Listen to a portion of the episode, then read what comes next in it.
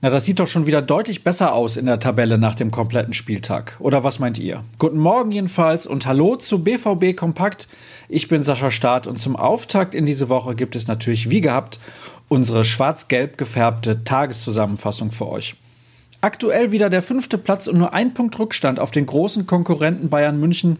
Das Wochenende verlief für Borussia Dortmund fast optimal. Klar, eine Niederlage der Blauen und ein paar Ausrutscher mehr der Konkurrenz wären nicht schlecht gewesen, aber wir wollen ja nicht nur meckern.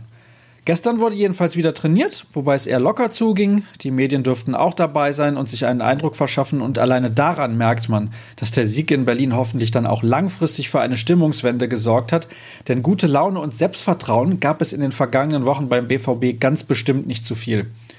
Das bewertet auch Dirk Krampe in seinem Nachdreher zum Spiel vom Samstag nochmal. Er schreibt von einem Schritt zurück in die Normalität sowie einem wichtigen Signal von Jaden Sancho. Außerdem findet er, dass Lucien Favre gestärkt in die nächsten Partien geht.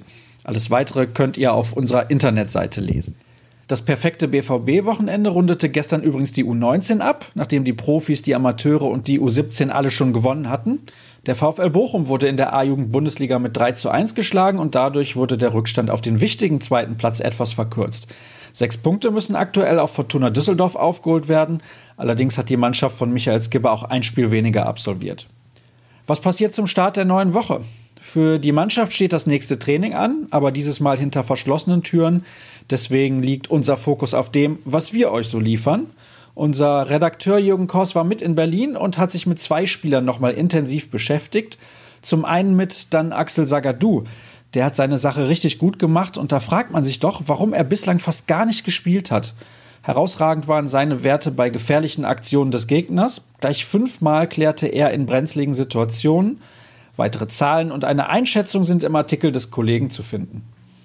Und Julian Brandt steht ebenfalls in seinem Fokus der blühte im 3-4-3-System gerade in der Anfangsphase so richtig auf und meinte danach auch selbst, dass er es mag, wenn er viele Spieler um sich herum hat. Dazu passt, dass er 58 seiner 62 Pässe an den Mann brachte, für ihn gute 57 Prozent der Zweikämpfe am Boden gewann und mit 12,53 Kilometern der lauffreudigste Borusse in Berlin gewesen ist.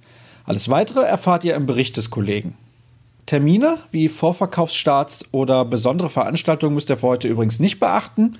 Und jetzt seid ihr hoffentlich bestens informiert. Falls euch das noch nicht reicht, dann schaut ganz einfach bei ruhrnachrichten.de vorbei oder bei Twitter unter rnbvb. Da findet ihr auch mich. Mein Handle ist ganz kreativ, Start. Startet gut in die Woche. Bis morgen dann.